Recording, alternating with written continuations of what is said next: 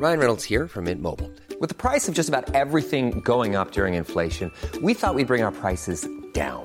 So to help us, we brought in a reverse auctioneer, which is apparently a thing. Mint Mobile unlimited premium wireless. Ready to get 30, 30, bit to get 30, bit to get 20, 20, 20, bit to get 20, 20, bit to get 15, 15, 15, 15 just 15 bucks a month. So, Give it a try at mintmobile.com slash switch.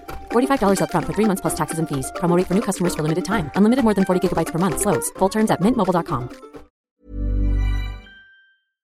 Olá, amigos e amigas do saber. Aqui é o Glauber Ataíde e você está no podcast Filosofia Vermelha. Neste episódio de hoje, nós vamos falar sobre psicanálise. Nós vamos fazer uma breve introdução à psicanálise, mostrando ali as suas origens, para tentar desfazer alguns mal-entendidos. Muita gente que só tem contato com Freud através de algumas poucas de suas obras, né, como por exemplo O Mal-Estar na Civilização ou O Futuro de uma Ilusão, tem uma ideia que o Freud é uma espécie de um sociólogo, é alguém que estaria interessado primeiramente em esclarecer fatos sociais. Isso está muito longe de ser a verdade. A psicanálise é muito mais ampla que isso, e quando a gente estuda o surgimento da psicanálise, qual que é o objetivo de Freud inicialmente, a gente consegue ter uma compreensão melhor do que vem depois. A psicanálise hoje é muito grande. A psicanálise ela tem incursões em diversas áreas do saber. Mas a gente voltando lá atrás, né, ali na década de 1890, para entender o que Freud estava fazendo, a gente consegue entender muito melhor o que ela veio se tornar depois. Então vamos lá, acompanhe.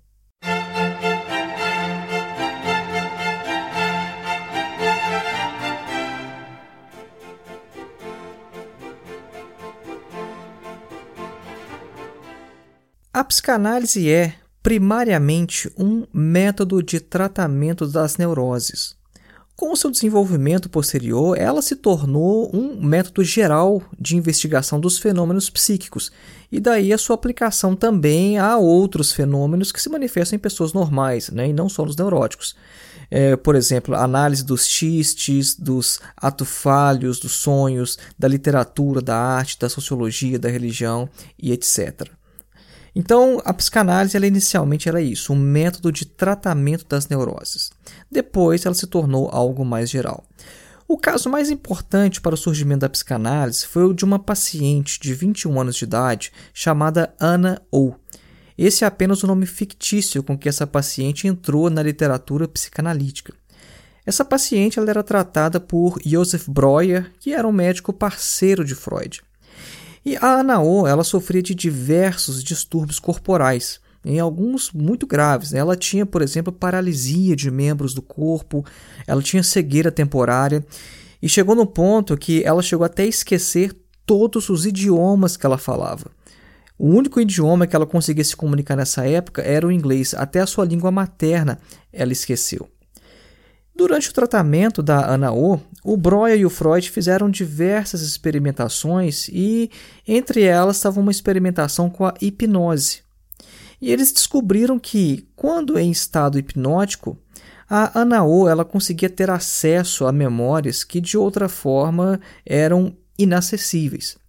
Quando ela falava, por exemplo, sobre determinadas experiências traumáticas, das quais ela só se lembrava quando estava hipnotizada, os sintomas dela desapareciam. Então, o Freud e o Breuer começaram a chegar à conclusão de que esses sintomas eles se mostravam é, como que causados por conteúdos que estavam fora da consciência. Então, eles concluíram que os histéricos sofrem, na verdade, de reminiscências. Né? E numa fórmula que o Freud depois é, colocou mais ou menos assim, os sintomas eram restos e símbolos de lembranças de certas experiências traumáticas. Né? O Freud ele se expressa mais ou menos com essas palavras em sua obra Cinco Preleções sobre Psicanálise. Né? Ele até fala lá: olha, se a gente pode se expressar sobre a histeria numa fórmula, é essa. Né? Os sintomas da histeria são restos e símbolos de lembranças de certas experiências traumáticas. Bom, a, a própria Anao ela passou a denominar esse método de talking cure, que em inglês significa cura pela fala, talking cure, porque ela percebeu que quando ela falava sobre essas experiências traumáticas, os seus sintomas desapareciam. E ela usou também né, essa expressão em inglês porque na época ela estava com esse problema que a gente já mencionou, que ela tinha esquecido todos os idiomas que ela falava, ela só conseguia se comunicar em inglês. Mais ou menos no mesmo período que a Ana O era tratada pelo Freud e pelo Breuer, havia um cara em Paris chamado Charcot que também estava desenvolvendo estudos com pacientes histéricos. O Charcot ele conseguia, através da hipnose, até mesmo produzir sintomas artificialmente. Então ele hipnotizava as pessoas, ele conseguia remover sintomas, mas ele conseguia também produzir sintomas através da hipnose. E tudo isso que o Charcot estava fazendo lá em Paris estava reforçando as observações que o Freud já havia realizado com o Breuer. Havia dois problemas né, no método que o Freud e o Breuer eles vinham utilizando.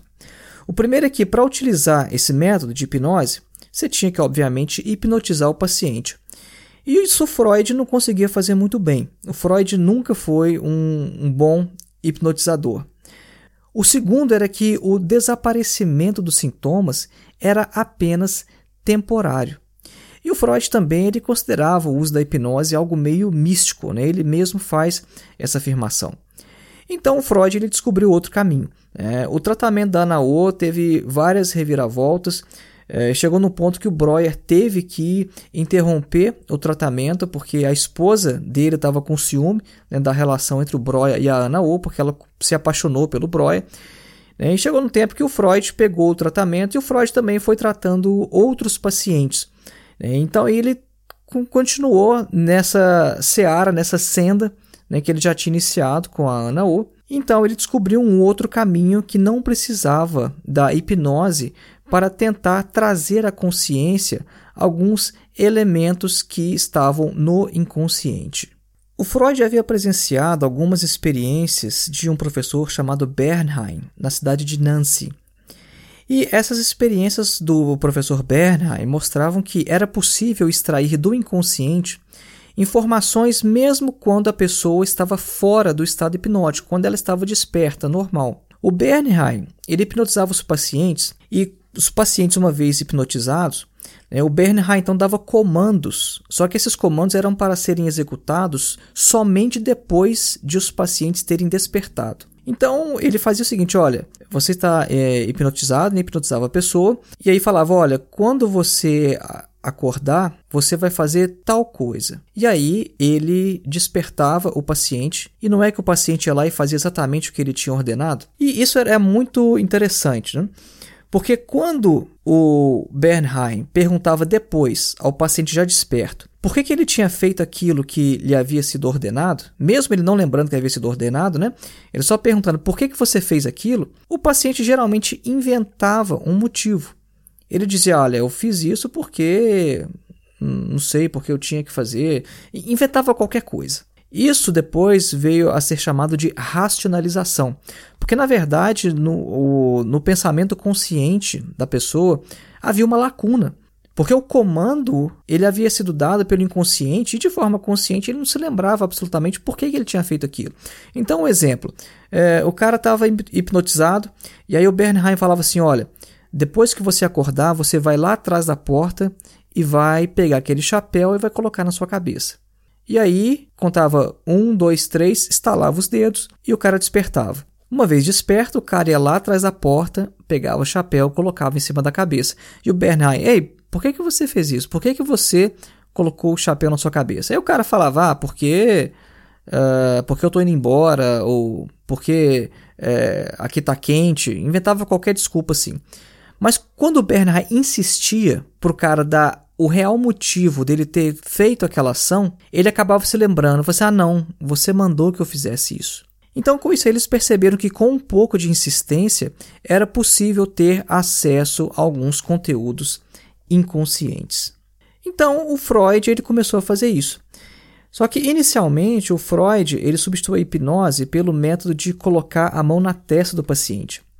Quando o paciente chegava ao seu limite e dizia que não podia mais se lembrar de mais nada, ele assegurava ao paciente que ele de fato sabia e aquilo que lhe viesse à mente, quando ele colocasse a mão em sua testa, aquilo seria a recordação correta. o método era muito cansativo, né? O Freud ele achava que ele não ia conseguir levar aquilo por muito tempo, mas pelo menos serviu para mostrar que as memórias esquecidas, elas não estavam de fato perdidas. Não era possível se lembrar dessas coisas né, que estavam no inconsciente porque havia uma resistência né, que ele chama de Widerstand. E essa resistência impedia esse determinado conteúdo de ser trazido à consciência. Era necessário então fazer o quê? Vencer essa resistência. Né? Porque se é necessário trazer aquele conteúdo à consciência, existe alguma coisa bloqueando, a gente tem que tirar essa resistência. Isso aí é um conceito psicanalítico muito importante, tá? Essa questão da resistência, a gente pode ver então como que o Freud, através da prática clínica, ele chegou a esse conceito. Tá? Isso é importante porque muita gente, quando vê determinados conceitos psicanalíticos, acha que o Freud tirou tudo da cartola, que o Freud sentou e ficou imaginando as coisas. Né? E não é assim. Isso surgiu da prática clínica dele, numa constante interação entre teoria e prática. O Freud também chegou à conclusão que essas mesmas forças que agora atuam para manter essas lembranças fora da consciência, elas devem também ter atuado inicialmente para tirá-las da consciência. E esse ato de tirar alguma coisa da consciência, de tirar da consciência vivências ou então experiências patogênicas, receberam de Freud o nome de Verdrängung em alemão, que a gente chama em português de recalcamento. Ou seja, as mesmas forças que operam o recalcamento são as mesmas que depois atuam na resistência, ou seja, para se assegurar que aquele conteúdo que foi lançado para fora da consciência que ele vai permanecer lá. E quais os motivos para algo ser recalcado? Um dos principais motivos, segundo Freud, é um conflito entre os desejos do indivíduo e as suas concepções éticas ou religiosas. E aqui é um ponto importante onde ele vai trazer à baila a questão da sexualidade. Porque na maioria esmagadora dos casos, esses conteúdos que são recalcados, eles têm alguma ligação sexual. Não é sempre, mas na maioria das vezes. Em sua obra Cinco Lições de Psicanálise, Freud dá um exemplo, faz uma analogia muito interessante de como funciona o recalcamento, a resistência e também a ineficiência de uma cura através da hipnose.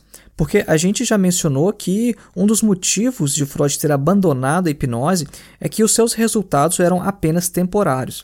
Ele mostra também como que deve funcionar então o restabelecimento da saúde, né, ou seja, a cura de um paciente neurótico. Ele fala o seguinte: olha pessoal, imagine que nós estamos aqui nesse auditório, eu estou aqui dando essa palestra, vocês estão aí como ouvintes e está tudo correndo muito bem. Aí um, um, indivíduo ele se levanta e começa a fazer muito barulho aqui, começa a gritar, espernear, bater palmas, começa a andar dentro do auditório. E eu percebo que não é possível a gente continuar a palestra com esse distúrbio. Então eu converso ali com o responsável pelo evento, ele chama os seguranças, os seguranças pegam esse elemento e o colocam para fora. Imagine então que o auditório ele é o consciente. O lá fora é o inconsciente. E esse indivíduo que começou a levantar, a gritar, a espernear e andar aqui, esse é um elemento perturbador. Então, o que aconteceu então com o ato de os seguranças terem levado esse indivíduo para fora? Isso é o recalcamento. Ou seja, aquele elemento que está trazendo perturbação, ele é retirado do ambiente, que no caso aqui é o consciente, e ele é colocado lá fora. Agora, Hey, I'm Ryan Reynolds. Recently, I asked Mint Mobile's legal team if big wireless companies are allowed to raise prices due to inflation. They said yes. And then when I asked if raising prices technically violates those onerous two-year contracts, they said, "What the f*** are you talking about? You insane Hollywood ass." So to recap, we're cutting the price of Mint Unlimited from $30 a month to just $15 a month. Give it a try at mintmobile.com slash switch. $45 up front for three months plus taxes and fees. Promo rate for new customers for limited time. Unlimited more than 40 gigabytes per month. Slows. Full terms at mintmobile.com. Many of us have those stubborn pounds that seem impossible to lose, no matter how good we eat or how hard we work out. My solution is PlushCare. PlushCare is a leading telehealth provider with doctors who are there for you day and night to partner with you in your weight loss journey. They can prescribe FDA-approved weight loss medications like Wagovi and Zepbound for those who qualify. Plus, they accept most insurance plans. To get started, visit plushcare.com slash weight loss. That's plushcare.com slash weight loss. Para se assegurar que esse elemento ele não vai tentar entrar no auditório de novo, o que, que os seguranças fazem? Eles vão lá na porta, trancam ela, deixam ela bem fechadinha, colocam também várias cadeiras ali atrás e com isso eles montam um certo bloqueio para que esse indivíduo ele não consiga novamente entrar no recinto. Esse ato de fechar as portas e colocar cadeiras ali atrás, isso é uma analogia à resistência, à Widerstand. Então a gente pode agora continuar a palestra como antes. Mas o problema não termina aí com o recalcamento e resistência. O indivíduo colocado lá fora, ele começa a fazer um espetáculo, começa a gritar, a bater na porta e começa a perturbar quem está do lado de dentro. Seria necessário, então, afirma Freud, que alguém fosse lá fora, né, no caso, o, o organizador do evento, ele fosse lá fora, conversasse com esse elemento e fizesse um acordo para que ele fosse readmitido no interior do auditório, mas se comportando de maneira adequada. Então as resistências seriam retiradas da porta e ele voltaria, e isso, o seu retorno, simbolizaria assim o fim do recalcamento. Esse acordo que foi feito com esse cara que está perturbando a palestra para trazê-lo de volta é basicamente no que consiste o trabalho de análise. É isso o que o tratamento analítico faz. É, faz uma espécie de acordo com aquilo que está fora da consciência. E é isso que a hipnose ela não dá conta de fazer. A hipnose ela não efetua esse acordo entre as instâncias psíquicas. Então, com esse caso da Ana O, a gente consegue ver como que as primeiras categorias psicanalíticas foram surgindo através da prática psicanalítica. A gente vê aí conceitos muito importantes como recalcamento, como resistência e como que funciona de forma geral o restabelecimento da saúde de um paciente neurótico. E a partir daí a psicanálise ela foi crescendo. Começaram a aparecer novas observações, principalmente na questão do papel da sexualidade, que é muito forte na psicanálise. E então a psicanálise foi se tornando progressivamente uma teoria geral da mente, com uma topografia do aparelho psíquico, né, dividido no que se chama em português né, de id, ego e superego, né, que no alemão é es, ich e über-ich, que na verdade é uma coisa como eu, supereu e o es, que é como se fosse um isso, né, um pronome indefinido, né, que tem no alemão, assim como no inglês, no it, né. Bom, então o Freud, com isso, ele passou a explicar fenômenos não apenas em pessoas neuróticas, mas também em pessoas comuns, pessoas normais. Freud começou a observar, por exemplo, que os mesmos mecanismos em operação nas neuroses estão presentes também nos sonhos de qualquer pessoa normal. E aí a gente tem aquela obra magnífica de Freud que é a interpretação dos sonhos. Ele descobriu, através da análise dos sonhos dos pacientes e também dos sonhos dele mesmo, que todo e qualquer sonho representa a realização de um desejo. Só que o desejo realizado não é aquilo do qual nos lembramos ao acordar, né, que é chamado de conteúdo manifesto, mas sim o conteúdo latente, inconsciente, que a gente só vai descobrir através da análise do sonho. Então, existe também, por exemplo, no sonho, uma resistência eh, que distorce o seu conteúdo e o deixa irreconhecível. É por isso que os sonhos têm essa imagem maluca, assim, né? A gente, uh, quando vai relatar um sonho, fala, nossa, eu sonhei isso e tal pessoa uh, tinha um rosto de tal pessoa, mas não era tal pessoa e eu estava num lugar e depois aparecia em outro. Enfim, os sonhos geralmente eles têm uma aparência maluca, né? E é justamente por isso, por causa desse processo de transformação que é aplicado nos sonhos, e o Freud explica tudo isso em sua obra A Interpretação dos Sonhos. Bom, o Freud ele identificou também esses mecanismos inconscientes nos xistes, né, que são as piadas, as, as brincadeirinhas, né? Ele tem um livro chamado uh, Os Xistes e Sua Relação com o Inconsciente, no qual ele vai explicar as piadas, né, as brincadeirinhas. Ele vai mostrar que as piadas, elas geralmente possuem uma intenção e são geralmente expressões veladas, disfarçadas de conteúdos que são socialmente reprováveis, né? A gente é, fala através de piadas coisas que a gente não tem coragem de dizer de forma séria. Então, aquela máxima popular de que toda brincadeira tem um fundo de verdade, isso é explicado por Freud nessa sua obra, Os Xistes e a sua relação com o inconsciente. Da mesma forma, os chamados atos falhos, né? por exemplo, aquelas coisas comuns assim do cotidiano, quando você esquece o nome de uma pessoa, você esquece o que, você vai fazer, é, por exemplo, isso acontece com muita frequência. Você chega é, na cozinha e pensa assim: nossa, o que, que eu vim fazer aqui mesmo?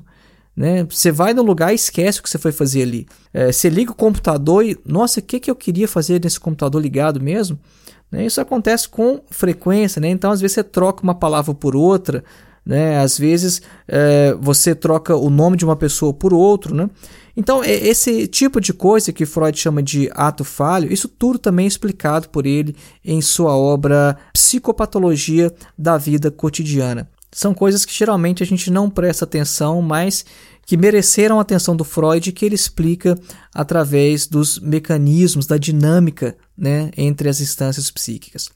E a psicanálise também fez incursões no campo social, né, como nas obras O Mal-Estar na Civilização e O Futuro de uma Ilusão, né? A descoberta do inconsciente teve repercussões também na filosofia.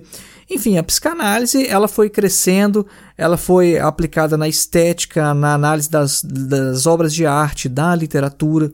Né? E a descoberta do inconsciente é, ela foi tão importante que o Freud ele a coloca entre as três principais feridas narcísicas que a humanidade já sofreu. Ele fala que a humanidade teve três feridas narcísicas. A primeira foi o heliocentrismo, foi a descoberta de que o Sol é o centro de nosso sistema solar e não o nosso próprio planeta. Ou seja, com o heliocentrismo, a gente saiu do centro do universo. A segunda ferida narcísica foi a teoria da evolução, que mostrou que o ser humano não tem um lugar especial na criação, que nós somos animais, como todos os outros. E a terceira ferida narcísica foi a própria descoberta do inconsciente, mostrando que o homem não é senhor em sua própria casa. Então, o Freud achou tão importante né, a descoberta do inconsciente que ele mesmo a elencou entre as três principais feridas narcísicas que a humanidade já sofreu. Bom, mas nada melhor do que ler o próprio Freud para compreender a psicanálise. E por isso eu deixo aqui como sugestão de leitura a obra Cinco Lições de Psicanálise, essa obra é uma série de palestras que Freud fez nos Estados Unidos e lá ele explica de forma muito clara, muito didática, o básico da psicanálise. Então fica aí, essa obra você consegue encontrar em português, inclusive boas traduções gratuitamente na internet. E também as próprias uh, outras obras de Freud, como A Interpretação dos Sonhos, a psicopatologia da vida cotidiana e os xistes e sua relação com o inconsciente, que são obras muito fáceis da gente compreender porque a gente sempre consegue relacionar com, com a gente mesmo, né? porque tratam de situações corriqueiras, cotidianas, e são obras muito bem escritas, porque Freud ele tem uma escrita encantadora, ele sabia explicar muito bem, ele é muito envolvente em sua escrita. Então recomendo as obras do próprio Freud. E eu recomendo também um filme que é o filme Freud Além da Alma. Esse filme é muito interessante, é um filme mais antigo, só que eu gosto muito dele porque o primeiro roteiro dele foi feito pelo filósofo existencialista Jean Paul Sartre. Né? Depois o Sartre pediu para tirar o nome dele do filme porque o roteiro foi muito modificado, é, mas é uma obra que é sensacional e eu recomendo para quem pretende acompanhar ali o surgimento da psicanálise. Então é isso aí, o assunto é muito amplo, falar de introdução à psicanálise, isso geralmente é tema é, para um, um, semestre na universidade, quando você vai iniciar algum curso, é tema para livro, né? Então, de certa forma, o título Introdução à Psicanálise é um título meio pretencioso, mas é o que a gente podia fazer aqui nesse espaço de tempo no podcast em menos de meia hora. É, espero então que você tenha compreendido pelo menos o básico que eu queria transmitir aqui e que você se interesse pela obra e vá ler o próprio Freud. Um grande abraço e até a próxima.